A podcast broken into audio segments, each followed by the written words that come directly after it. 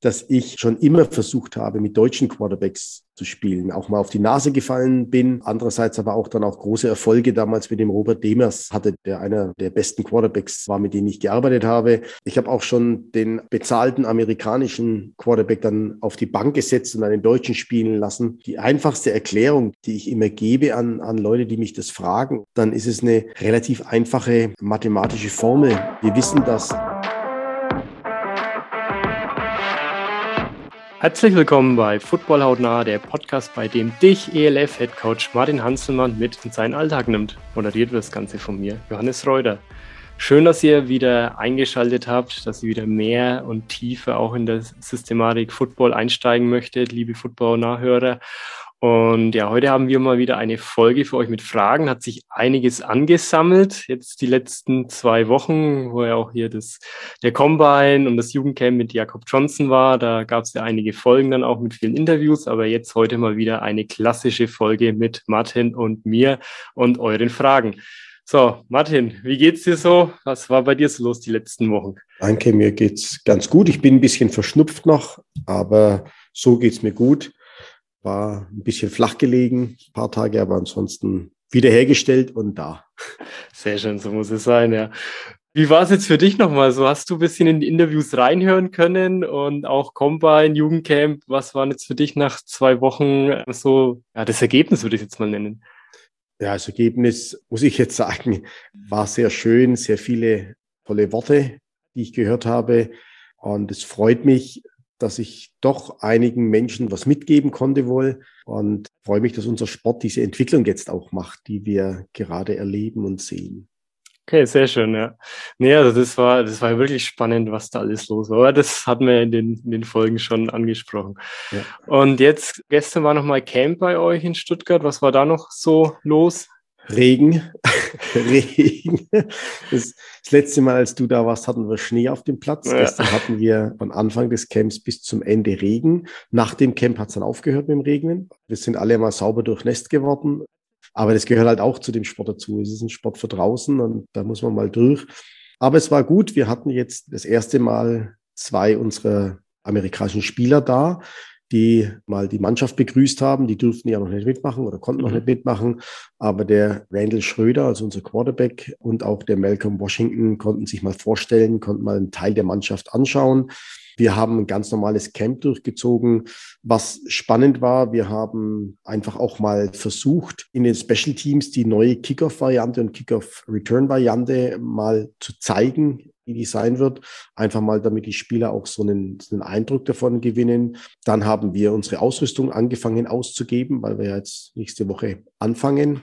Und dann waren viele Spieler dann mit Helm auf dem Platz gestanden und es sah dann schon wie ein Footballtraining aus. Also es wird halt immer näher, es kommt jetzt immer näher, wird immer enger und das war, war ganz gut und war sehr positiv. Ja, okay. Aber was heißt jetzt die neue Kickoff-Variante? Kannst du es kurz beschreiben für unsere Hörer? Ja, also die ELF hat beschlossen, dass sie nicht die reguläre Kickoff-Variante, wie sie in der NFL gespielt wird, verwenden wird, sondern wir nehmen die aus der XFL. Das heißt, die Spieler stehen sich nur fünf Yards gegenüber und der Kicker steht weit hinten und kickt dann über die eigenen Leute drüber zum Gegner, zum gegnerischen Returner, der dann losläuft. Die, der große Vorteil soll sein, dass die Verletzungen stark minimiert werden. Es gibt da wohl Studien in den USA und man überlegt auch in der NFL immer wieder diese Variante einzuführen da die Kollisionen halt bei 20, 30 Meter Anlauf relativ hoch sind oder stark sind und dadurch die Gefahr von Gehirnerschütterungen, Concussions sehr groß ist und auch in den Special Teams gerade eben diese Gehirnerschütterungen oft vorkommen überlegt man eben, wie kann man die Spieler da ein bisschen besser schützen davor und so nimmt man einfach die Geschwindigkeit aus dem, aus dem Play raus. Ja, das hatte ja Patrick Isume auch so beschrieben, dass es eben ja, die, die Spieler sich halt leichter verletzen können und das war so sein Hauptding eigentlich, dass er das eben nicht möchte, dass wegen sowas dann Spieler verletzt sind. Wie, wie siehst du das? Hast du das also gesagt, ja, da müssen wir was machen oder war es für dich okay? Ja, dann machen wir also jetzt halt die Variante. Für, für mich war es bisher okay. Ich hatte da jetzt kein Problem damit. Ich habe aber auch die Zahlen nicht vorliegen. Also wie viel Sachen da wirklich sind. Ich muss aber sagen, ich finde sehr gut, das ist egal, ob das die NFL ist, ob das College ist oder ob das jetzt in Deutschland ist. Ich finde sehr gut, dass wir die Verantwortung übernehmen. Als ich gespielt habe, da war man noch stolz drauf, wenn man Sternchen gesehen hat und hat es erzählt und hat es auch nicht so ernst genommen. Und diese Mentalität, da tough, oh ja, und so weiter zu sein, ist natürlich ein Teil von Football. Das will ich jetzt gar nicht absprechen. Und, und das äh, gehört schon zu diesen jungen Männern dazu. Aber diese jungen Männer müssen natürlich auch da geschützt werden. Und ich bin froh, dass sich die Liga und auch generell der Sport um dieses Problem annimmt. Finde es eigentlich eher sogar bei anderen Sportarten etwas verantwortungsloser, dass man es nicht tut. Also ich muss da als Beispiel einfach mal den Fußball nennen mit diesen Kopfbällen. Ich denke mir immer, wenn der Torwart den Ball abschlägt und die nehmen den mit dem Kopf an. Das ist halt auch so eine Sache. Und da, da hatte ich lange mit dem Dr. Müller aus Würzburg gesprochen, der sich ja genau um dieses Thema kümmert. Mhm. Er mir eben dann auch wirklich plausibel klar machen konnte, dass man das Gehirn nicht schützen kann. Also auch der Helm, den wir haben, der schützt ja nur vor äußeren äh, Verletzungen. Denn das Gehirn ist ja in seiner Masse da in dem Schädel, in der Schädeldecke oder in dem Schädel eingebunden und wappelt da wie so ein Pudding rum. Und das gibt natürlich schon Schläge. Wenn du nach links und rechts fliegst, dann sind die Kollisionen hart. Und es ist wichtig, dass, dass man da als, als Sportorganisation Verantwortung übernimmt und das auch richtig einschätzt, ohne jetzt sagen zu wollen, dass American Football bitte nur noch gestreichelt wird. Also das will ich nicht sagen. Mhm. Da hat ja irgendjemand gesagt, ich wäre ein Oldschool-Trainer. Also äh, ein bisschen Toughness darf schon sein und soll auch sein, aber die richtige Einordnung der, der gesamten Situation, die muss auch sein. Und, und deswegen finde ich es gut und ich bin jetzt mal gespannt, wie sich das ergibt, ob das für den Zuschauer auch so interessant ist. Denn das darf man ja auch nicht unterschätzen. Am Ende müssen die Medien das lustig finden und müssen sagen, hey, das ist geil und ich habe keine Ahnung, wie die Zuschauer das jetzt sehen, ob die diese Kollisionen sehen wollen, ob die sagen, hey, das ist uns zu langsam, wir wollen Vollgas sehen oder auch nicht. Das wird sich jetzt alles zeigen, aber ich finde es grundsätzlich gut, dass wir Dinge experimentell versuchen. Ja. ja, also ich denke schon, dass das gerade in Deutschland auch gut ankommt, weil naja, es wurde ja so mit der Aaron Hernandez-Doku, die es auch, auch auf Netflix gibt, oder auch bei Antonio Brown wird ja manchmal gesagt, ob er da nicht so ein paar Schläge zu viel schon auf den Kopf bekommen hat mit irgendwelchen Knockouts. Und von dem her denke ich, dass das, glaube schon auch jetzt in Deutschland zumindest auch positiv gesehen. Wie es in den USA dann ist, wenn es die NFL noch umsetzt, weiß ich natürlich nicht. Aber ich glaube, hier wird es schon verstanden, weshalb man das machen muss. Ja, ich denke auch. Und jetzt probieren wir es einfach aus, dann wird man sehen, was, was rauskommt dabei und wie dann die Lage ist. Man kann ja nichts anderes machen, als es einfach mal auszuprobieren, zu versuchen. Und da wollen wir auch da offen sein für Neuerungen und schauen mal, was rauskommt dabei. Okay. Und du hast jetzt gesagt, ja, du hast da wegen Kopfball gesprochen. Wie sieht es dann der Arzt im Vergleich jetzt zum Football? Ist dann so ein Kopfball, drei, vier Kopfbälle im Spiel, wie, wie du es jetzt beschrieben hast, mit dem Abschlag vom Torwart dann schlimmer, wie dann die Kollision im Football? Ja, ob es jetzt schlimmer ist, weiß man nicht. Die Kollisionen im Football sind ja nicht ganz so häufig, wie man immer glaubt. Das ist ja mehr ein Aneinanderrutschen. Also ganz selten kommt ja der Kopf mal Kopf an Kopf wirklich mhm. Vollgas und das rutscht ja. so nebeneinander her. Aber auch das ist natürlich schon ein, eine oder hat großen Einfluss auf, auf das Gehirn. Und ja, aber da ist es halt einfach, da geht es einfach noch um zu viel Geschäft, da geht es noch um zu viel Business. Da will im Fußball noch keiner was davon hören. Ich höre immer wieder, dass es dort Ansätze im Jugendbereich gibt. Ja, habe ich jetzt auch gehört, ja. Ich weiß, in Amerika drüben in der Highschool, glaube ich, bei den kleineren, da ist im Soccer, also im, im Fußball, der Kopfball verboten.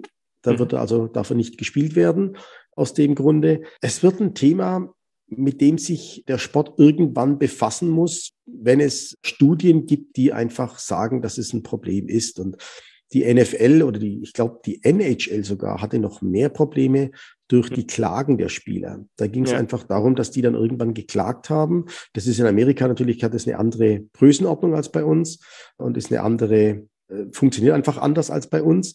Es geht bei uns, glaube ich, nicht ganz so einfach. Aber da muss man eben auch Verantwortung zeigen und, und übernehmen. Und man kann nicht einfach nur sagen, na ja, das sind junge Männer, die verdienen Millionen und dann müssen sie auch mit dem Risiko leben. Das wäre für mich ein bisschen zu einfach gedacht. Denn diese jungen Männer, die leben auch einen Traum, den wir Älteren ihnen auch erzählen und vorgeben und motivieren. Und dann haben wir auch die Verantwortung dafür zu übernehmen. Meiner Meinung nach, das, ne, das, da gibt's, da kann man jetzt ewig drüber diskutieren. Das wollen ja. wir jetzt nicht machen, soll ja keine Concussion-Diskussion werden. Nee. Aber ich denke, dass das in allen Sportarten irgendwann kommen wird und immer mehr kommen wird. Denn es scheint ein großes Problem zu sein. Ja, da bin ich gespannt. Also, ja, also ich kenne es vom, vom Fußball jetzt, dass im Amateur, also im Jugendbereich wirklich so sein soll, dass die keinen Kopfball mehr machen. So bis zu welcher Altersklasse weiß ich es jetzt nicht, aber da, da gibt es jetzt dann irgendwelche Vorgaben. Aber wenn ich den Herrn Müller richtig verstanden habe, dann ist es egal, in welchem Alter das Gehirn schwabbelt da drin rum. Okay. Also es ist egal wie alt man ist, die Verletzungen sind trotzdem da. Hm, na gut, vielleicht wollen sie das halt vorbeugen, dass es noch nicht komplett gewachsen ausgebildet ja, ist. Und dann also medizinisch keine Ahnung. naja, gut. Dann gehen wir mal auf unsere erste Frage ein. Und zwar einer unserer mit treuesten Hörer und der auch die meisten Fragen gefühlt schon mitgestellt hat, ist ja Balu aus Köln. Und ja, der hat so geschrieben, ja, auch wieder interessante Folge. Mich würde mal interessieren, wie sich so ein Footballjahr aufbaut als Coach und für Spieler. Wann steht was an? Kaderplanung, Fitness schaffen, Plays einstudieren, Football-spezifische Trainings individuell und die Units und so weiter. Da müssten wir jetzt eine Periodisierung ein, einarbeiten. Das könnten wir natürlich grafisch viel besser machen und optisch. Aber grundsätzlich mal teilt sich ja eine Saison immer in die Saison an sich. Davor geschaltet ist die Preseason, also die Vorbereitungszeit. Und davor ist die Off-Season. Und grundsätzlich halte ich das immer so, nach der Saison sollten Athleten auf alle Fälle mal zwei Wochen nichts machen. Also Nichts machen heißt nicht nichts machen, aber mal weg von der eigenen Sportart, zwei, drei Wochen, meinetwegen auch vier Wochen, den Kopf mal freikriegen, wieder leer machen, weg von den normalen Fähigkeiten, von den normalen äh, Trainingsmethoden. Und dann geht eigentlich unsere Offseason schon los. Und, und eine Offseason wird das Training gemacht. Ich bin jetzt auch da ganz klassisch erst das Krafttraining. Von dem Krafttraining geht's in die Athletik, von der Athletik in die Schnellkraft und die Koordination. Und dann geht's in die Preseason. In der Preseason geht's dann los mit diesen Spielzügen, mit dem Einstudieren des Playbooks, mit den Strategie, Strategien, mit den Taktiken. Und dann sind wir schon in der Saison. Und auch in der Saison verändert sich ja auch der Anteil von verschiedenen Trainingsmethoden von Anfang der Saison bis zum Ende der Saison diese Planung und diese Zyklisierung so nennen wir das, ist eigentlich im Football klar gegeben und dies von Jahr zu Jahr in den Spielsportarten immer wieder gleich. Das ist jetzt ein Unterschied meinetwegen zu den olympischen Sportarten. Die haben ja andere Zyklen, die haben andere Periodisierungen, aber für uns ist es immer so ein Jahresplan und dieser Jahresplan hat eigentlich besondere Gesetzgebungen. Und ich weiß noch, ich habe irgendwann auch mal den Mark gefragt, was er denn dann da so macht. Und in den USA ist es so, dass die NFL-Spieler dann halt zu diesen Performance Center oder in so Performance Center gehen, so wie als auch bei mir dann Spieler, die dann vorbeikommen, mal eine Woche hier in Rotenburg verbringen und sich dann eine Woche lang mal trainieren lassen und vorbereiten auf eine auf die nächste Saison. Herr Kasim Edebal ist ja gerade bei Exos, hat er sich da angemeldet, um sich genau, vorzubereiten. Ja, ja. Und Exos ist, glaube ich, eine Adidas. Es kann sein, ja, das kann ich, sein. Aber da gibt es dann individuelle Trainer, die haben dann auch mal, also ja, das, Mainz, äh, ein Fußballteam, was ja auch mal mitbetreuen von den Trainern her da und ja, so. Ja, Genau. Das ist bei uns in Deutschland noch relativ klein. Also das, da gibt's nur wenige Dinge, also die das dann so anbieten. Denn wir kommen ja aus dem klassischen Vereinssport und jeder Verein versucht ja eigentlich immer ein Ganzjahresprogramm für seine Mitglieder zu schaffen. Und dann bleibt den Athleten, also den, den leistungsorientierten Athleten, oft wenig Zeit, um, um sich dann da auch nochmal anders vorzubereiten. Ja. Aber das zieht immer mehr, also wird immer wichtiger für uns auch. Und es wird für die Athleten auch immer bedeutend, bedeutsamer, solche Camps und Wochen Trainingseinheiten zu machen. Genau, ja. Und also jetzt haben wir mal den Punkt zu Fitness schaffen dann und denkst du die Zeit mit der Offseason und wie geht's dann mit Kaderplanung, Plays einstudieren, footballspezifische Trainings? Also Kaderplanung geht das ganze Jahr. Kaderplanung läuft bei uns auch das ganze Jahr und das ist ganz interessant, wenn man mal rüberschaut an die Colleges, da ist ja Kaderplanung das Rekrutieren von jungen Spielern am College. Und was die wenigsten immer wissen, ist, dass circa 60 Prozent der Arbeitszeit eines College-Trainers ist eigentlich das Recruiting. Das ist gar nicht das hm, Football ja, das alleine, erzählt, ja. sondern das Recruiting. Und damit sieht man schon mal, welche Gewichtung darauf liegt. Also wie wichtig das ist, das Recruiten. Und bei uns wird es auch immer wichtiger. Der ganze Trainerstab ist damit involviert. Wir bauen auch ein Scouting-Team auf, das also dann wirklich auch Spieler beobachtet, Spiele beobachtet, die uns dann mitgeteilt werden, mit denen wir dann versuchen, Kontakt aufzunehmen. Also das geht aber das ganze Jahr, natürlich in der Offseason mehr noch als während der Saison, aber selbst da gibt es schon immer wieder auch Recruiting-Gespräche und Möglichkeiten, um fürs nächste Jahr schon zu planen. Und die Spielzüge fangen bei uns tatsächlich erst in der Preseason an, also dann, wenn wir die Spielvorbereitung machen. In diesen Minicamps, in denen wir gearbeitet haben, geben wir Terminologien klar. Drills werden da gezeigt, wie ein Drill heißt, wie er aufgebaut ist, welchen Nutzen er hat, was er bringen soll. Also das ist wie so ein Puzzle, das halt ein Stück nach dem anderen eingelegt wird und dann hoffentlich zu Saisonbeginn fertig ist. Okay. Und wie ist es jetzt so während der Saison? Können die dann auch einen Spieler von dem anderen Team, was jetzt nicht ELF oder so ist, dann noch in die Mannschaft holen, wenn ihr jetzt irgendwie Need auf einer Position habt, weil es eine Verletzung gab oder so? Ja, grundsätzlich können wir das schon machen, ja. Wie, wie stark hat er das in der letzten Saison? Gar nicht. Gar nicht. Gar nicht okay. Nein, also es wäre jetzt ja auch nicht unbedingt im Sinne, dass wir aus der Mannschaft einen Spieler rausholen das ist, nein, das, das wollen wir ja auch nicht unbedingt, sondern wenn, dann machen wir das nach der Saison und dann reden wir mit den Spielern. Manchmal hat man so Needs, also gerade habe ich so ein Need und da hatte ich erst am Wochenende mit jemandem gesprochen. Da habe ich aber auch den Trainer mit eingebunden von ihm und der Trainer sagte, ja, das wird uns schon wehtun, wenn der jetzt noch wegfällt. Am Ende ging es dann aus verschiedenen anderen Gründen auch nicht, aber dann bindet man halt den anderen Trainer mit ein oder auch diese, diesen Verein und spricht mit denen und dann sucht man nach Lösungen. Gut, dann gehen wir weiter zur nächsten Frage von Balu. Was mich noch interessieren würde, Mythos Playbook. Wie ist es aufgebaut? Wie viel muss ein neuer Spieler lernen? Kann ein Spieler, der zu einem anderen Team wechselt, wirklich so viel verraten? Wird ja in der NFL immer so berichtet. Wie viel ändert sich von Saison zu Saison? Alle Mannschaften laufen den Ball inside, laufen den Ball outside, werfen den Ball kurz, werfen den Ball tief, werfen ihn in die Mitte und nach außen. Also so sehr viel kann gar nicht verraten werden. Es geht eigentlich um unsere Sprache, es geht um die Terminologie und es gibt natürlich ein paar Dinge, die man nicht preisgibt. Ich merke auch, dass ich da auch jetzt in der European League of Football ein bisschen zurückhaltender bin. Früher habe ich mein Playbook auch jederzeit hergegeben, weil es egal war. Jetzt bin ich ein bisschen zurückhaltender, weil wir doch komplexer arbeiten, also weil das Playbook komplexer ist und wir jetzt da nicht unbedingt viel verraten wollen von der Terminologie. Also das sind die ganzen Calls, die der Quarterback eben gibt. Ne? Da erinnert man sich ja immer noch an, an Peyton Manning mit seinem Omaha, mhm, ja. der immer Omaha gerufen hat und keiner wusste, was es ist und seine Erklärung nicht sehr aussagekräftig war. Und das versuchst du natürlich irgendwie zu verändern von Jahr zu Jahr, weil du natürlich nicht willst, dass der Gegner das weiß, diese Calls und diese Codes, die dann da gerufen werden. Aber das Grundlegende, das grundsätzliche Playbook, da haben wir eigentlich wenig das Problem. Wichtiger ist der Scouting Report von Woche zu Woche. Da bin ich schon auch ein bisschen paranoid. Der soll nicht unbedingt raus, rausgehen und an irgendjemanden verschickt werden.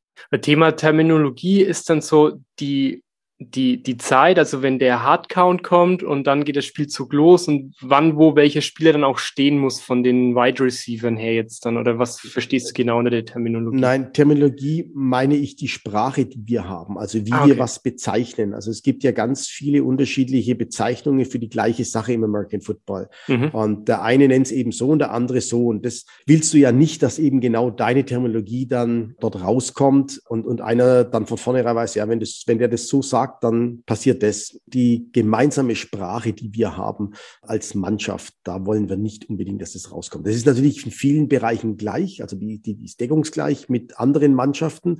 Aber es gibt schon bestimmte Unterschiede, die man eben versucht dann auch für seine Mannschaft und für sein Team zu nutzen. Okay, und wie ist es jetzt so ich meine, von der NFL her hört man es halt so innerhalb von so einer Conference. Jetzt nehmen wir es mal als Beispiel die NFC East, ja, wenn jetzt von den Cowboys ein Spieler zu den Eagles oder so wechselt, mhm. auch während der Saison so, angeblich findet es ja manchmal so kurz vor so einem Spiel dann statt, dass sich ja. dann die darauf einstellen können. Also wie viel können die da dann wirklich noch mitgeben im Gegner? Naja, das gibt schon Impulse. Die müssen dann ganz schnell ihre ganzen Codes ändern. Hm. Weil der natürlich alles, was der Quarterback da ruft, vielleicht weiß. Und sich dann sofort darauf einstellen kann. Also das ist schon ein Problem und ist problematisch. Und dann muss eben die Mannschaft relativ schnell reagieren. Da brauchst du auch Tools dazu. Du bereitest dich auf sowas vor, aber hoffst natürlich nicht, dass du das brauchst, weil das natürlich sofort wieder ein um, eine Umstellung ist. Und jetzt haben wir in der, in der Offense, muss ich jetzt echt überlegen, wir haben in der Offense circa 30 Spieler, die es alle wissen müssen, oder 28 Spieler, die es alle wissen müssen. Das geht noch. Damit kannst du leben, aber alle elf, jeder einzelne von den elf, die auf dem Platz sind, sind natürlich dann ein Risikofaktor, dass er sagt, ah, scheiße, habe ich nicht dran gedacht, habe ich vergessen. Und dann ist es Play im Eimer. Und wenn das jetzt bei jedem Einzelnen einmal passiert, hast du elf Fehler. Und mhm. elf Fehler in der NFL uff, wird eng, ne? Wird eng, dann ein Spiel zu gewinnen, wenn du elf Fehler machst. Und deswegen ist es für die schon ein Problem, dann das wirklich auch so hinzukriegen. Ah, schaffen die das dann, wenn die jetzt so eine Woche Vorbereitung haben und wissen, wow, da ist jetzt ein Spieler von uns, der kennt jetzt unsere bisherigen Codes, das dann ja, so zu ändern ja, in der Woche? Ja, du musst nicht unbedingt die Codes ändern. Du kannst ja auch dein, dein, dein Hauptcodewort ändern, mhm. mit dem dann jeder weiß, oh, jetzt kommt eine Veränderung. Also es wird ja immer was gesagt. Ne? Also es wird ja immer, in diesen Systemen wird der Quarterback sagt ja immer was. Mhm. Aber die Verteidigung weiß ja nicht, ist es jetzt richtig oder ist es falsch. Das wird ja dann mit irgendeiner Bezeichnung dann gemacht. Und wenn du die Bezeichnung änderst, dann ist es schon mal ein Problem für die Verteidigung, wirklich zu wissen, was du jetzt gerade tust und was du gerade machen willst. Ähm, und insofern ist es schon machbar. Es ist jetzt nichts Unmögliches und das sieht man ja auch. Es funktioniert ja auch. Ne? Okay. Die gewinnen ja trotzdem dann in der NFL. Und wir hoffentlich auch. und wie ist es jetzt? Einfach mal die Frage gestellt, du hast jetzt ein paar Spieler aus Frankfurt. Nützt dir das irgendwie was, dass du jetzt da irgendwie was von denen kennst dann? Oder ist das eigentlich das also, bekommst du äh, eh bei der normalen Recherche auch heraus. Also das, was die Spieler mir da gesagt haben, bisher hat mir der Coach Kösling auch schon gesagt. Also, viel. Da müsste ich in sein Gehirn kommen und das geht eben nicht und das macht es eben dann aus. Ne? Wie ist dann so ein Playbook aufgebaut? Da hat jeder Trainer so seine eigene Philosophie und das ändert sich ja auch im Laufe der Jahre und mit deiner Erfahrung wie du etwas tust. Es gibt Playbooks, die sind in einem, also ich habe ganz gute Beispiele, ganz tolle Beispiele auch, Highschool-Playbooks, die sind komplett detailliert über 300, 400 Seiten, wo alles genauestens mit Drill und Bewegung aufgebaut ist. Ich habe College-Playbooks, die haben nur 50 Seiten und es ist alles erklärt. Es gibt viele Trainer, die viel mit Bildern arbeiten. Es gibt Trainer, die mehr mit Erklärungen arbeiten. Also das ist völlig unterschiedlich, wie sowas aufgebaut wird. Einmal, wie schon gesagt, gibt es die kompletten Playbooks, wo alles drin ist. Es gibt so Modulvarianten, wo man dann sagt, pass auf, so und so ist es aufgebaut. Dann gibt es Trainer, die nehmen, die, die haben so ein Playbook, das sind so die General Informations, die für jeden Spieler wichtig sind. Und dann geht es ja in Offense und Defense. Und dann gibt es für jede Position noch so ein eigenes, man nennt das ein Manual, in dem eben dann noch einmal von dem Positionstrainer genau beschrieben wird, wie Sie sich das in diesem Jahr vorstellen. Und, und am Ende fügt man das wieder zusammen. Okay, und wie viel muss jetzt dann so ein neuer Spieler dann lernen? Also wie viel muss der wirklich auswendig können von so einem Playbook? Naja, also auch, auch da ist, ich kann jetzt nur für mich sprechen. Es gibt Trainer, da musst du wirklich viel auswendig lernen.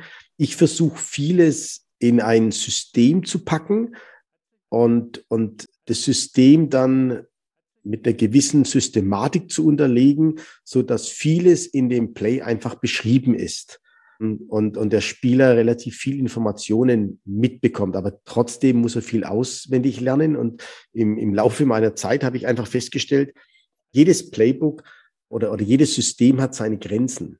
Also wenn wir jetzt nur mal, wenn wir jetzt nur mal von eins bis neun nehmen, also hat ein Zahlensystem Grenzen. Äh, du kannst ja nicht fünfstellige Zahlen dann für Plays nehmen, die dann gelernt werden müssen. Und aus diesem Grunde versucht man eben ein System sich zu erarbeiten, aber trotzdem muss der Spieler noch relativ viel dann auswendig lernen. Wie viel änderst du jetzt vom Spielzug her zur nächsten Saison? Na, das ist auch von Jahr zu Jahr unterschiedlich. Mal macht man mehr Änderungen, mal macht man weniger Änderungen. Das ist, kann ich jetzt wirklich nicht pauschal sagen und ich glaube, kein Trainer kann da pauschal eine Auskunft geben. Vielleicht macht es ein Kollege, dass er sagt, ich ändere jedes Jahr 20, 25 Prozent. Also bei mir ist es völlig unterschiedlich. Es gibt Jahre, da gehe ich mit dem gleichen Playbook ins Rennen. Es gibt Jahre, da ändere ich sehr viel. Das ist unterschiedlich. Okay, ja. Dann gehen wir mal weiter. Und zwar hatten wir noch einen Kommentar von Spieldings YT. Eine sehr geile Nummer hier, konnte jetzt endlich mal ein paar Folgen anhören. Noch was. Martin hatte noch nach einem Freitags-Coach-Meeting bei den Scorpions mal darüber gesprochen, warum es in Deutschland so wenige gute Quarterbacks gibt, mit Raps im Training und so. Äh, wenn er das im Podcast nochmal ausführen könnte, wäre es super interessant. Wir waren dann als Coaches noch essen, unweit von der Trainingsstätte. So. ja. ja, das ist ein Beispiel, das ich in der Ausbildung oft gebracht habe oder oft bringe, wenn's, wenn immer das, das Thema darauf abzielt, warum werden doch immer wieder amerikanische Quarterbacks eingesetzt und, und warum keine Deutschen. Da möchte ich aber zu meiner Verteidigung gleich mal von vornherein sagen, dass ich schon immer versucht habe, mit deutschen Quarterbacks zu spielen, auch mal auf die Nase gefallen bin. Andererseits aber auch dann auch große Erfolge damals mit dem Robert Demers hatte, der, der einer der, der besten Quarterbacks war, mit denen ich gearbeitet habe ich habe auch schon, ich habe auch schon den bezahlten amerikanischen Quarterback dann auf die Bank gesetzt und einen Deutschen spielen lassen. Also das nur, damit man weiß, es, da, da gibt es schon Talente und da gibt es auch Leute, die die das drauf haben und die das können auf hohem Niveau. Aber die müssen halt besonders ehrgeizig sein. Und, die einfachste Erklärung, die, die ich immer gebe an, an Leute, die mich das fragen oder wenn es eben in so, so Trainerfortbildungen darum geht, warum immer amerikanische Quarterbacks, die Deutschen sind genauso gut, dann ist es eine relativ einfache äh, mathematische Formel, die man da ansetzen kann. Wir wissen, dass ein, ein ich nehme jetzt einfach mal einen 16-jährigen, 15-, 16-jährigen amerikanischen Highschool-Quarterback, der eben fünfmal die Woche Training hat. Äh, und wir können jetzt davon ausgehen, die haben einen Quarterback-Trainer. Das heißt, der hat pro Training circa 100 kontrollierte und korrigierte Würfe, äh, die er hat. Dann sind es in der Woche 500 Würfe. Und zum Werfen gehört nicht nur der Throwing Mechanics, sondern da gehört das Sehen, das Einschätzen, das Antizipieren, ähm, also das Werfen auf bewegte Ziele, das Erkennen eines, eines Verteidigers und so weiter. Und im Vergleich dazu hat eine deutsche Jugendmannschaft in dem Alter U16 zweimal die Woche Training. Jetzt gehen wir davon aus, der junge Mann hat Glück und hat einen Quarterback-Trainer, der qualifiziert ist in Deutschland. Dann hat er meiner Erfahrung nach pro Training 70 Würfe, die korrigiert, also kontrolliert und korrigiert sind. Das sind dann in der Woche 140. Das sind Woche 2000 zu 280. Und das können wir jetzt einfach so weiter erarbeiten und dann kommen wir auf eine Zahl, die ganz klar aufzeigt, wo da die Diskrepanz liegt und, und wo der Unterschied liegt. Und den kann ich nicht wegdiskutieren. Ich kann nicht hergehen und sagen, ja, das ist halt anders. Nein, das ist es nicht, sondern das ist eine Zahl, die im Sport an, also im Sport sind ja die Wiederholungen wichtig, die kann ich nicht wegdiskutieren. Die ist da und mit der muss ich leben. Und um die aufzuholen, bedarf es eben eines großen Ehrgeizes. Okay, ja. Ja, dein, dein neuer Quarterback, der hat ja auch, glaube ich, erzählt, dass er, also er hat nur Quarterback immer gespielt, schon immer keine andere Position und ja, ja. deswegen haben die das dann auch, dass die dann so viel speziell auf Quarterback trainiert haben dann. Ja, wir haben, ich weiß noch, wir waren im, im Camp mit der NFL Europe damals, war ich mit der Galaxy im Camp, mit dem Dick Curl als Cheftrainer, war also übrigens für mich ein, ein hervorragender Trainer zu dem Zeitpunkt. Und da war der Jake Delhomme Quarterback, damals der dann später im Super Bowl auch war. Und der hat für die Galaxy gespielt. Und ich weiß, der Coach Curl verlangte von seinen Quarterbacks im Camp am Tag 250 Würfe. Die sind also den ganzen Tag mit Eispacks auf der Schulter gelaufen, damit es wieder runtergekühlt wird. Aber das war die Zahl, wo er sagte, die will ich haben. Ich will, dass sie 250 Mal am Tag werfen. Und alleine diese Wiederholungszahl ist so schlagend dass wir sagen müssen, ja, wie, wie sollen wir das hinkriegen? Wie, wie soll das denn dann funktionieren, dass da einer ähnlich ist oder gleich ist? Und das, das kann man jetzt vielleicht noch beim Anfang sogar vergleichen. Also man kann vielleicht am Anfang noch sagen, ja, die Würfe sind gleich, aber je besser und je mehr Wiederholungen der hat, umso komplexer ist der Bewegungsablauf ja verinnerlicht und umso komplexer und umso qualitativer wird jede einzelne Wiederholung. Und dann sehen wir da einfach einen ganz, ganz großen Unterschied. Hm, okay, gut, danke dir. Dann habe ich noch eine weitere Nachricht und zwar von Elias von Football. Hab euren Podcast in unserer Webshow erwähnt. Ihr habt echt die Möglichkeit, Einblicke zu liefern, die sonst niemand den Fans bereitstellen kann. Danke dafür. Mich würde auch mal interessieren, wie Martin Statistiken beziehungsweise öffentlich oft thematisierte Statistiken wie Tackles, Interceptions, Touchdowns bewertet und worauf er wirklich achtet, wenn er Spieler rekrutiert. Hm. Also auf öffentliche, öffentlich kommentierte Statistiken, muss ich jetzt ganz ehrlich zugeben, lese ich nicht, also wenig. Die schaue ich, also wenn man mir die zeigt, dann schaue ich die mal an, mhm. aber ich selber äh, schaue die wenig an. Die Statistiken, die wir uns ansehen, sind eher die internen Statistiken, also die, die für uns zählen, die Spielstatistiken. Und da legen wir als Trainerstab schon großen Wert darauf zu sehen. Allerdings ist jede Statistik natürlich auch in ihrem Gesamtkonsens zu sehen und zu bewerten. Und die Qualität von der Statistik muss natürlich jeder Trainer für sich diskutieren und, und interpretieren vor allem. Also wenn wir jetzt als, als wirkliches Beispiel, der, der ein Ausnahmeathlet war, der, der Madre London als Running Back war ein Ausnahmeathlet. Da muss man dazu wissen, sein Trainer war der äh, Kirk Heidelberg. Und jetzt muss man wieder wissen, der Kirk Heidelberg ist ein hervorragender Offense-Line-Trainer äh, und, und ist schon seit Jahren, ja, Jahrzehnten als laufdominanter Trainer bekannt. Also muss man die Statistik vom, vom Madre vielleicht auch anders sehen oder anders bewerten und sagen, ähm, der hat da genau in dieses System reingepasst und, und das hat funktioniert. Der wäre vielleicht in einem anderen, in einem passlastigeren System gar nicht so zur Geltung gekommen, wie er das in, in Köln hatte, weil eben der Kirk Heidelberg das so strategisch aufgearbeitet hat und aufgebaut hat für ihn. Also ich will damit nur sagen, dass wir natürlich Statistiken immer im, im Gesamtbild interpretieren müssen und schauen müssen, mhm. wie passt denn da was zusammen. Und ich mache es halt einfach so, dass ich mir diese Statistiken ansehe und dann das Gesamtbild versuche zu verstehen und daraufhin auch die Diskussionen, die Interpretation zu machen. Aber wir schauen uns sie natürlich an und äh, würden dann eben den anderen Spieler eben danach bewerten. Und wie ist es jetzt, wenn du Spieler rekrutierst? Also schaust du da dann auch, oh, der hatte so und so viel Tackles oder so und so viele Interceptions auch gefangen? Oder bewertest du dann mehr, okay, das Spielsystem, was er gespielt hat, na, passt diese Art in dein System dann rein? Grundsätzlich ja. Also die Statistik ist natürlich auffällig. Also die, die Statistik macht ihn zu einem Spieler, der auffällt. Und die Statistik macht ihn dann zu einem Spieler, der sein, der Aufmerksamkeit generiert, die wir, die bei uns ankommt und wir uns dann mit ihm näher beschäftigen. Und dann wird alles individuell, wie ein Trainer eben ist. Ich kann da nur für mich sprechen. Für mich ist es wichtig, und wir haben das dieses Jahr tatsächlich auch lange diskutiert. Für mich ist ganz wichtig, dass das Character Recruiting. Also wir schauen uns den Spieler mhm. an. Passt er denn in unsere Mannschaft? Passt er in unser Team? Können wir ihn handeln? Also können wir vom Coaching her seine Erwartungen erfüllen? Können wir ihn weiterbringen? Können wir ihn auf den nächsten Level heben? Äh, das sind alles Betrachtungen, die für mich unglaublich wichtig sind, um ein Team zu formen, um eine Mannschaft zu machen.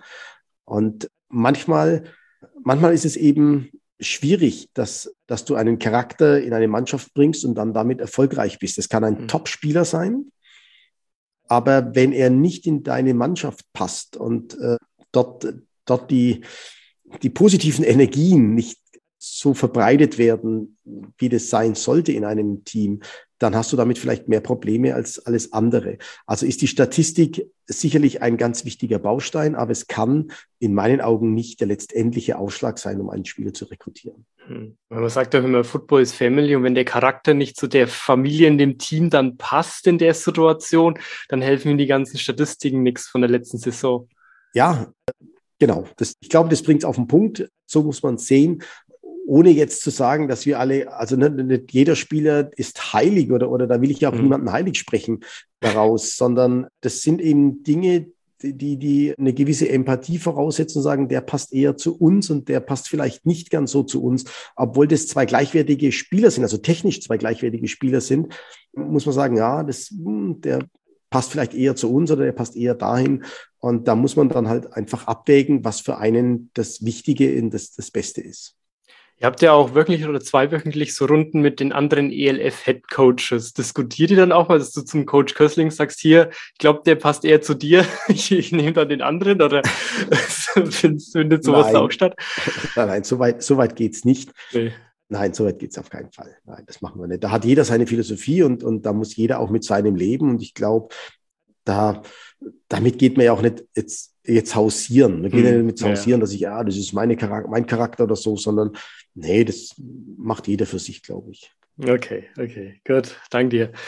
Ja, dann kommen wir auch langsam zum Ende. Und ja, mich hat noch die Jasmin aus deinem Staff, hat mich noch angeschrieben, sie möchte gern vom Staff aus noch ein paar Grüße bei dir dalassen. Also liebe Grüße von den Frauen in deinem Staff, die dich zwar immer mobben, aber ab und zu auch die Macht haben und trotz allem hinter dir stehen. Vielen Dank, das freut mich. Das freut mich ja. Das ist so das Leid des Cheftrainers. Ne? Genau. Und um diese Folge dann auch so abzuschließen, ich habe da noch ein paar Interviews von den Leuten aus dem Staff, auch von Jasmin, von Murphy, die war ja auch schon mal mit dabei. Da schalte ich jetzt gleich noch die paar Interviews noch mit rein an der Folge und dann kommen wir danach wieder zum Abschluss. Alles klar. Bei mir jetzt hier noch ist Jasmin, die Assistenz von Martin. Ja, hallo Jasmin. Hallo. Was heißt Assistenz von dem Head Coach? Was machst du da? Ja, ich unterstütze Martin halt bei allen organisatorischen Themen, die er so hat. Also es ist Bandbreite her alles. Also er kommt immer wieder mit neuen Sachen um die Ecke, die ich dann, wo ich ihn dann unterstütze. Also von Reiseplanung bis Pässe, bis Lizenzierungen, bis irgendwelche Tabellen formatieren. Also wirklich von A bis Z eigentlich alles.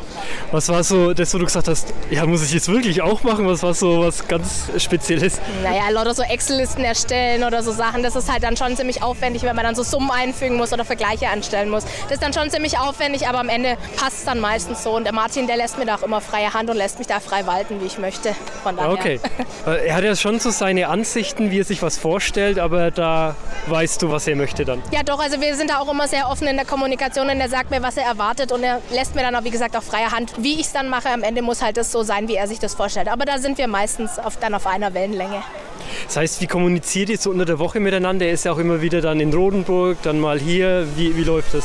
Also meistens über Spont oder halt eben, wir telefonieren auch immer mal wieder. Also das, das funktioniert eigentlich auf allen Kanälen. E-Mail, Spont. Wir sind da eigentlich immer ziemlich eng in Abstimmung. Wie ist es jetzt dann während dem Spieltag? Also wie bist du da für Martin da? Da steht er ja oft doch mehr unter Strom und wie ist das Ganze? Ja, ich bin eine der wenigen, die ihn dann ansprechen darf. Deswegen bin ich dann meistens auch diejenige, die dann eben auf ihn zugeht. Ähm, ich weiß, wann ich ihn ansprechen darf und wann nicht. Deswegen sind wir da auch immer in enger Abstimmung und er gibt mir dann auch immer ein Zeichen, wenn er irgendwas braucht. Also da sind wir ganz gut abgestimmt. Wie ist es bei Trainings, wenn es so ein Camp auch ist? Wie bist du damit involviert? Ja, also ich bin da meistens. Also ich habe jetzt an dem Tag keine aktive Aufgabe. Ich bin wirklich dann da, wenn Martin irgendwas braucht oder kurzfristig was umorganisiert werden muss oder doch irgendwo mal eine helfende Hand gebraucht wird. Bin dann da und helfe, wo ich kann. Was schätzt du an Martin? Ja, er ist ehrlich, er ist offen und das äh, mag ich ehrlich gesagt. Also ich mag es, wenn Menschen ehrlich und offen sind und auch mal sagen, wenn was wirklich nicht gut war. Also dass man da einfach immer ehrlich und offen in der Kommunikation ist. Alles klar, dann vielen Dank dir und vielleicht hast du mal letzte Worte an Martin. Ja, Martin, ich hoffe auf eine schöne Saison und ich hoffe, dass die Sommerarbeit so toll läuft. Vielen Dank dir. Vielen Dank. Perfekt. Und jetzt haben wir hier noch von der Stuttgart Search die Murphy, beziehungsweise Merve, wie Martin dich ja auch ausspricht, und Franz. Merve ist äh, Teammanagerin und du bist im Marketing. Ja, du warst jetzt schon mal mit dabei. Was magst du so? Wie bist du auch mit Martin so in Verbindung während den Spieltagen und auch unter der Saison? Ja, mit Martin bin ich eigentlich, sobald wir auf dem Feld stehen, ständig in Verbindung. Wenn er was zu trinken braucht, wenn er einen Hustenbonbon braucht. Äh, Kommt ich, vor? Ja, ich äh, renne dann gern für ihn hin und her, aber so jemanden braucht er auch dann neben sich. Ich kläre dann alles, was er dann zwischendrin, was ihm dann noch einfällt, macht dann ich. Was sind so noch deine Aufgaben außer Martin betreuen? ähm, ja, ich bin ja für die Spieler zuständig, für ihre Jerseys, für die Anmeldungen, ähm, dass sie alle pünktlich da sind, dass sie an den Game-Tagen dann auch ihre Jerseys, Socken und Hosen alles zusammen haben. Dann muss ich immer kontrollieren, dass die richtig angezogen sind, weil die Liga da sehr strenge Regeln hat. Okay. Und manche der Spieler wollen da immer ein bisschen aus der Reihe tanzen und dann sage ich halt nein, das muss halt jetzt leider so gemacht werden.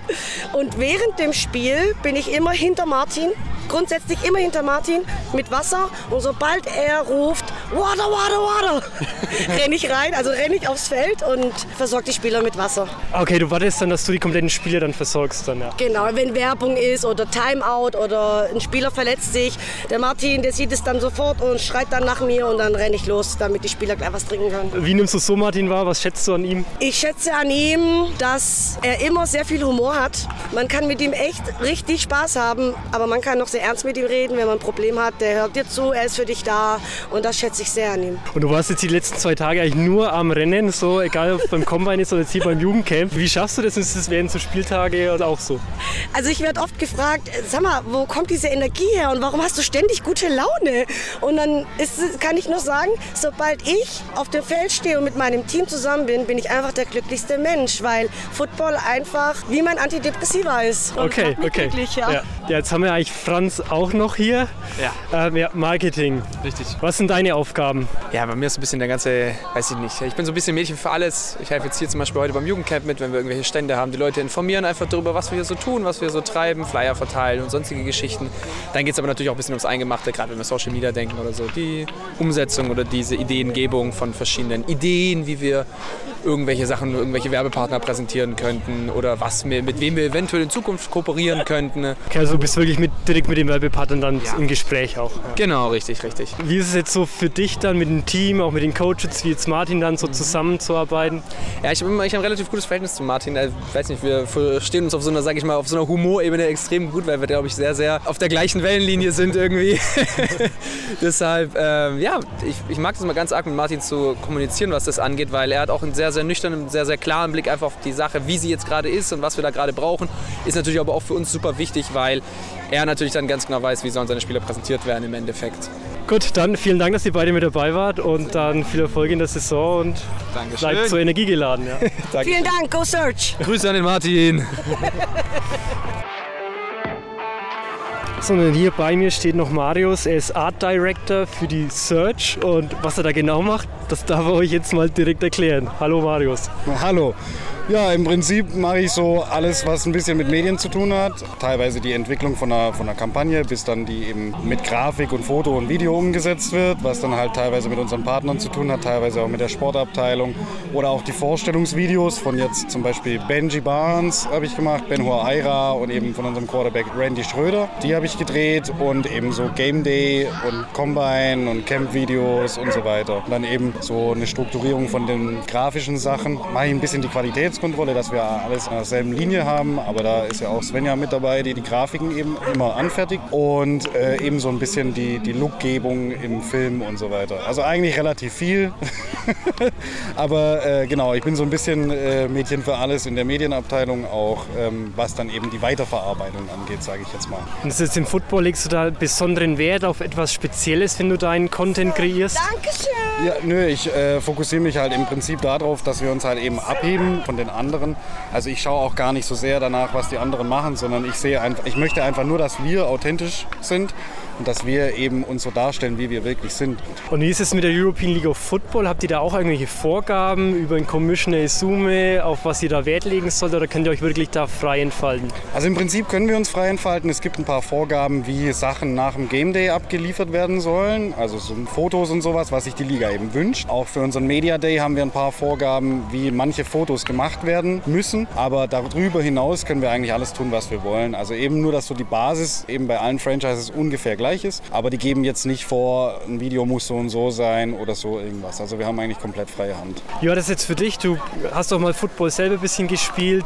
Wie kam das jetzt, dass du dann bei der Search damit anfängst? Und du hast es ja letztes Jahr erst mal so gemacht einfach und erst so ab dieser Saison, dass du dann auch monetär etwas entschädigt wirst. Ich war ganz kurz, ganz, ganz kurz bei den äh, Berlin Adlern mal und bin dann wieder nach Süddeutschland gezogen. Grundsätzlich habe ich dann eben gesehen, okay, da kommt Stuttgart Search, da kommt eine neue Franchise, da kommt eine neue Liga. Und dann dachte ich mir so, okay, jetzt habe ich so lange aufgeschoben, wieder was mit Football zu machen, weil zum Spielen, keine Ahnung, also ich bin wahrscheinlich zu alt, zu träge und mir fehlt auch die Energie so ein bisschen. Da dachte ich dann, okay, ich mache es halt eben Media für Football. Und was hat dich da gecatcht? Ja, im Prinzip vieles. Also im Prinzip viele aus dem Team auch. Und weil ich eben auch deutschen Football schon kenne, war ja Martin Hanselmann für mich schon ein Begriff im Vorfeld. Und es war für mich auch, wo ich das erste Mal neben ihm stand, war das schon ein bisschen so, wo ich dann so dachte, oh, hm, hier die Legende, so sage ich jetzt mal in Anführungszeichen. Und das war halt schon für mich von Anfang an war der Staff auch schon wirklich hoch im Kurs. Und ähm, ich habe einfach gesagt, das ist einfach eine ganz tolle Sache, die wir hier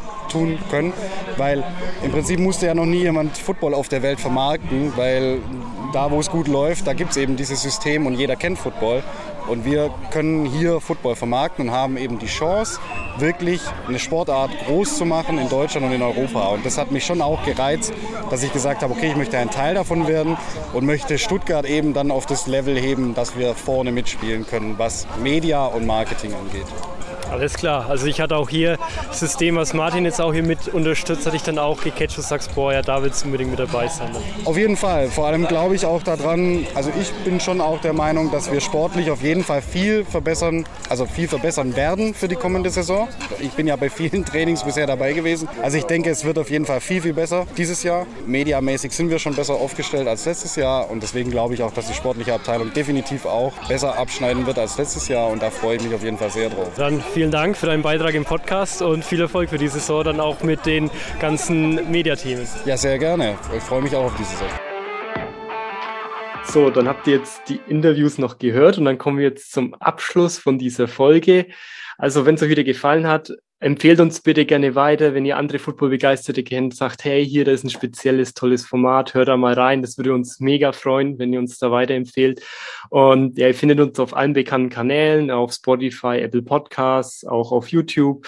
Lasst da bitte gerne auch eine tolle Bewertung für uns da. Und wenn ihr auch Fragen habt, wie jetzt Elias von Football oder Balu, Balu, ich habe noch ein, zwei Fragen, die kommen in einer anderen Folge von dir. Aber wenn ihr da auch Fragen habt, schreibt sie uns gerne. Wir gehen dann in den Folgen so Schritt für Schritt darauf ein. Das freut uns immer mega.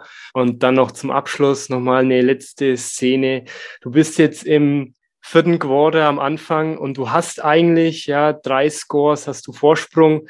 Was sagst du deiner Mannschaft, wenn am nächsten Spieltag, wenn du weißt, hey, da kommt noch eine, ein hartes Team, bisschen zurückschrauben oder weiterhin Vollgas geben, um den Sieg dann auch bis zum Ende durchzuziehen? Immer, immer Vollgas. Immer, immer Vollgas. Vollgas. Immer Vollgas, nichts anderes nichts anderes. In, ich denke, in einer Saison gibt es nur eine Richtung und diese Richtung versuchen wir unseren Spielern weiterzugeben und sie mitzunehmen von dem ersten Punkt des Saisonbeginns bis zum Ende der Saison. Okay, also auch wenn du jetzt schon weißt, okay, eigentlich hast du das Ding schon im Kasten, trotzdem noch alles geben. Sport ist, Sport ist für mich äh, Competition. Und wenn wir mal aufhören, Competition zu denken, dann äh, spielen wir Minigolf. Alles klar. Gut, danke dir für die Wobei, glaube ich, da gibt es auch Competition, oder? Ich, für mich ist Minigolf, für mich ist Minigolf halt wirklich was, was familiäres. Spiele ich mit meinen Söhnen und da haben wir Spaß dabei. Aber da gibt es bestimmt auch Competitions. Also da möchte ich nicht jemandem auf die Füße treten und sagen, Minigolf ist keine Competition. Sie können uns gerne mal schreiben, wenn ihr da Minigolf-Turniere veranstaltet und da eine volle genau. Competition habt. Kann ja aus allen eine Competition machen. Ja. ja. Gut, dann vielen Dank wieder fürs Zuhören. Bis nächste Woche. Any Given Sunday, jeden Sonntag eine neue Folge Football hautnah. Bis denn. Tschüss. Tschüss.